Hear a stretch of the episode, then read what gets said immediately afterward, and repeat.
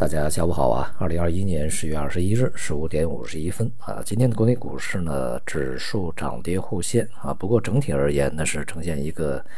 指数涨个股跌啊这样的状态，大多数个股行业板块啊都是下跌的啊。那么整个从结构上看呢，跷跷板效应仍然是相当的这个明显。那么整个市场呢，也还是处在一个整体震荡的过程中啊，并且呢。呃，大家应该能够去明显的这个看到啊，是在一个震荡过程中的一个中心下移。那么在今天呢，像一些地产呐、金融啊，呃这些板块呢有所上涨啊，像银行啊、地产呐、保险呐，以及这个资源类啊，在今天撑着大盘。呃，在近段时间吧，这个像恒大啊所去引发的关于人们对于这个房地产这个行业的关注，其实越来越严重。呃，昨天刘鹤副总理呢也是表示啊，中国的房地产市场的风险总体可控，并且呢有一些企业的这个合理的资金需求已经得到了这个满足啊。那么也就是向市场传递呢，房地产这个行业呢现在相对来讲啊，也还没有到了这个出现特别大的这个波动啊风险的这种这个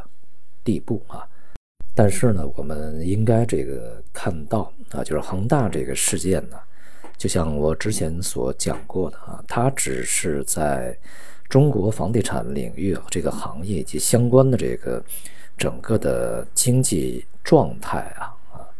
一个集中的反应啊，是一个非常典型的一个案例。那么这个恒大这个公司呢，其实可以代表整个房地产行业的状态啊，在这个行业里面，其实过度的负债啊、过高的杠杆以及对于这个金融。呃，体系啊，金融行业所带来的风险呢是显而易见的。那么在接下来呢，当然啊，通过各种各样的一个努力啊，就是不管是监管啊、管理啊，还有行业本身的市场的一些转向啊，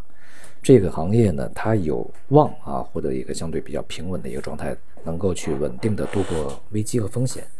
但是呢，同时也意味着行业本身是在一个收缩状态啊。这个收缩的调整啊，虽然说我们有望。让它变得平稳，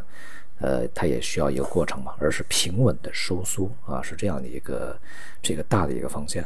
因此呢，我们说一个长期的景气周期啊，它已经结束，那进入到一个收缩期。那么当然也会对相关的这个啊金融行业、其他行业带来影响啊。呃，金融行业呢，虽然说影响呢总体讲也来讲也可控啊，不过呢也是难以让这个金融板块啊，尤其像银行啊。呃，这个获得呃多么大的一个向上动力，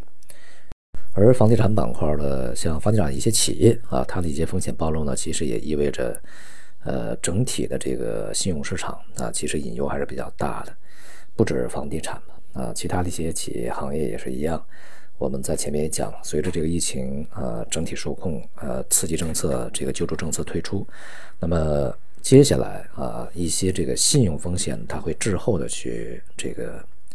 呃，发酵出来啊，暴露出来，所以呢，对于对于未来的整整个的这个呃，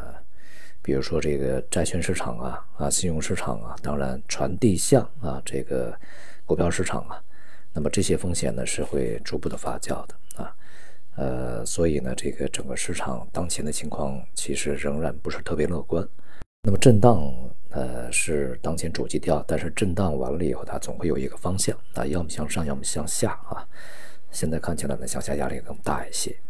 近段时间呢，这个市场里面啊，大宗商品，尤其是工业品啊，原材料端呢，它的价格呢也出现了比较大的调整。至于我们这个相关的部门啊，呃，出台一些措施控制价格有很大关系啊。同时呢，国内的一些需求也下来了啊。这就是下游的需求不振呢，最终仍一定会向上游去这个倒推的啊。那么在未来呢，这些这个商品的价格倾向于一个下行啊，在这个比较长的一个时间里面啊。呃，也就使得呢，在未来这个通胀急速上升的可能性，也现在看起来不是特别大了啊。但是呢，这个价格已经形成了一个台阶性、阶阶梯性的一个上啊，就是呃高位啊，势必呢会对未来的这个价格向中下游传递呢形成一定的效应啊。在这样的一个状态之下，这个货币政策呢也仍然是难以去放松啊。像易纲呢在昨天就讲啊，这个整个的。货币供应量和社会融资规模呀，这个增速与名义 GDP 增长是基本上相匹配的啊。总量政策是合理的，流动性是充足的啊。中国经济韧性呢一定会不断的加强啊，所以说也并没有透露出来要对要在货币政策上有什么大的一些变化啊。而且呢，从这个近两年的时间上来看啊，这个央行的定力是相当的这个强的。那么它的货币政策呢是跟着 GDP 来的。啊，而并不是试图让 GDP 跟着货币政策走啊，这就是一个有一个先后次序的问题啊。货币政策是一个与 GDP 吻合，并不这个试图去对 GDP 啊产生一个引领作用，这就是当前货币政策的一个非常大的一个从根本上的变化啊。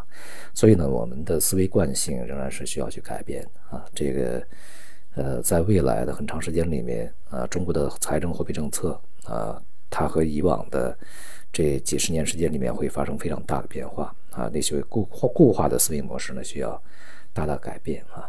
同时呢，在发改委也强调啊，当前的在一些领域里面的反垄断呢，也是全面不并不针对某一些行业和领域，也是为市场呢所去担忧的。中国在监管层面的不断加强啊，对民营企业方面可能有些压力啊，这种担心呢去进行一些缓解啊。总之呢，在目前经济的相对来讲增速开始下行啊，市场状况并不是非常火热的情况下呢，中国的这个呃货币和财政政策都是温和的，而且调结构的步伐是没有减慢的啊，这个化解风险的手段也是严厉的啊，那么并没有去出现大的改变。啊，这是我们总总体要看的一个方向。那么，在经济这个温呃相对来讲不是特别高涨的时候，甚至低迷的时候，采取一些非常这个强而有力的啊有实质作用的一些这个手法进行呃结构调整，反而的它的这个作用会更大一点。它会比经济高涨的时候，一方面效应会这个更加强，而另外一方面呢也不会造成。比较大的啊，非常大的这种冲击，这就是当前这个政策定力保持的一个非常重要的原因啊。所以呢，我们对于未来的这个经济也好，市场也好，呃，热度啊，要逐步的回到一个常态啊，就是以温温和的态度，就是温度这个，如果我们说是热、温和凉的话，我们以一个稍微温的这样的一个状态来去看待经济、看待市场比较合理啊。好，今天就到这里，谢谢大家。